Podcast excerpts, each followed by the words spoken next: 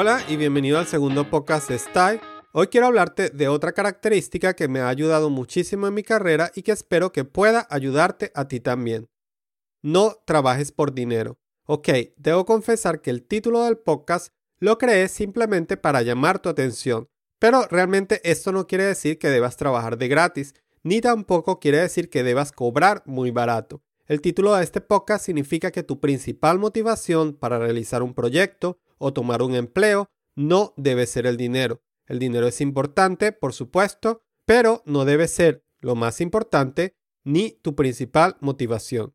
Regresemos al año 2000 por un momento. En ese entonces yo pertenecía a una organización sin fines de lucro y cuando estaba hablando con el director de la organización un día, apareció un banner en Yahoo que me prometía que podía crear sitios web de forma fácil y gratuita. Allí se me ocurrió la idea de decirle al director que yo iba a ser el creador de la primera página web de la organización. Y a él, por supuesto, le encantó la idea. Pero, la verdad, yo no tenía ni idea en qué me estaba metiendo. El editor, por supuesto, era muy sencillo y muy limitado. Y cuando terminé la primera versión, un montón de solicitudes comenzaron a caer sobre mí, de las 500 o 1000 personas que formaban parte de la organización en aquel momento que si cambia el fondo, que si agrega este enlace, mueve este texto, etc. En algún punto me tocó descubrir que existía un lenguaje llamado HTML, pero por supuesto en aquel entonces yo no tenía ni idea de cómo programar. Pero este lenguaje me permitía mostrar la información de una manera más personalizada que el editor y yo quería hacer un mejor trabajo. También descubrí que existía otro lenguaje llamado CSS que permitía darle estilo a esta información y así fui aprendiendo a crear mi primera página web. Una historia similar ocurrió con Flash. ¿Te acuerdas de Flash? Una amiga le prestó un CD a un amigo que tenía las palabras marcadas Flash MX. Y esto parecía genial, pero no teníamos ni idea de cómo o para qué usarlo. Así comenzamos a hacer animaciones con nuestros nombres o nuestros nicknames y cada semana yo le presentaba a mi amigo una animación y luego él intentaba crear una mejor y así sucesivamente. En ese entonces comenzamos también a participar en un chat y yo creé una página para compartir las animaciones que estábamos creando en Flash. Todo esto ahora, por supuesto, lo habíamos hecho como un simple hobby o una simple distracción, hasta que un día una de las personas con las que conversábamos en el chat frecuentemente y que había visto nuestro trabajo, o mejor dicho, nuestro hobby, me dijo que necesitaba una presentación en Flash para un trabajo de su universidad, pero que por favor no le cobrara más de 200 dólares. Yo le dije, por supuesto, somos amigos, no te voy a cobrar más de 200 dólares. Pero en realidad yo por aquel entonces trabajaba en un cibercafé y ganaba unos 40 dólares por semana y este proyecto me iba a tomar máximo dos días hacerlo. Quiere decir que en dos días de pronto estaba ganando lo mismo que en cinco semanas de trabajo en el cibercafé. Por supuesto, al poco tiempo renuncié y me dediqué a hacer este tipo de proyectos. Pero recuerda, todo comenzó con la idea de aprender algo nuevo, con la idea de distraerme. Hoy en día hay muchas personas que atraídas por la gran cantidad de ofertas en el área de programación quieren aprender a programar.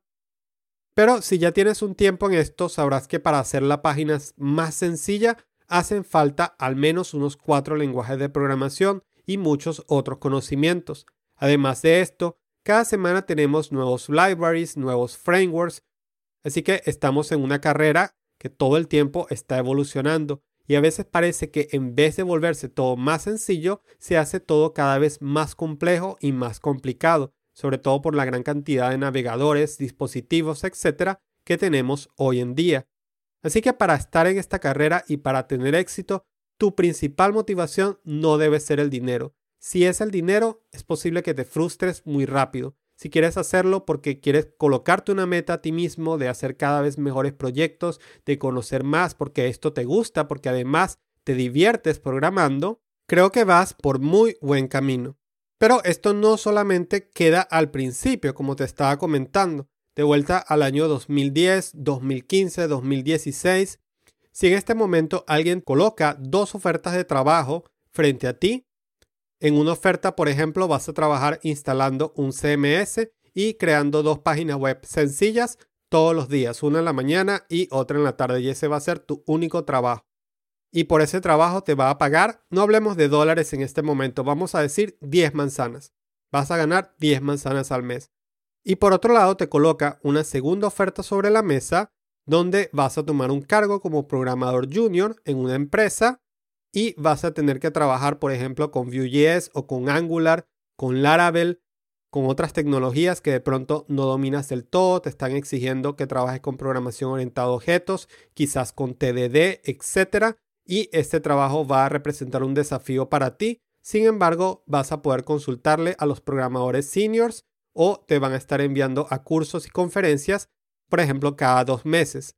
En este trabajo te están ofreciendo para entrar únicamente, digamos, seis manzanas y dos peras, menos de lo que te están ofreciendo en el trabajo anterior.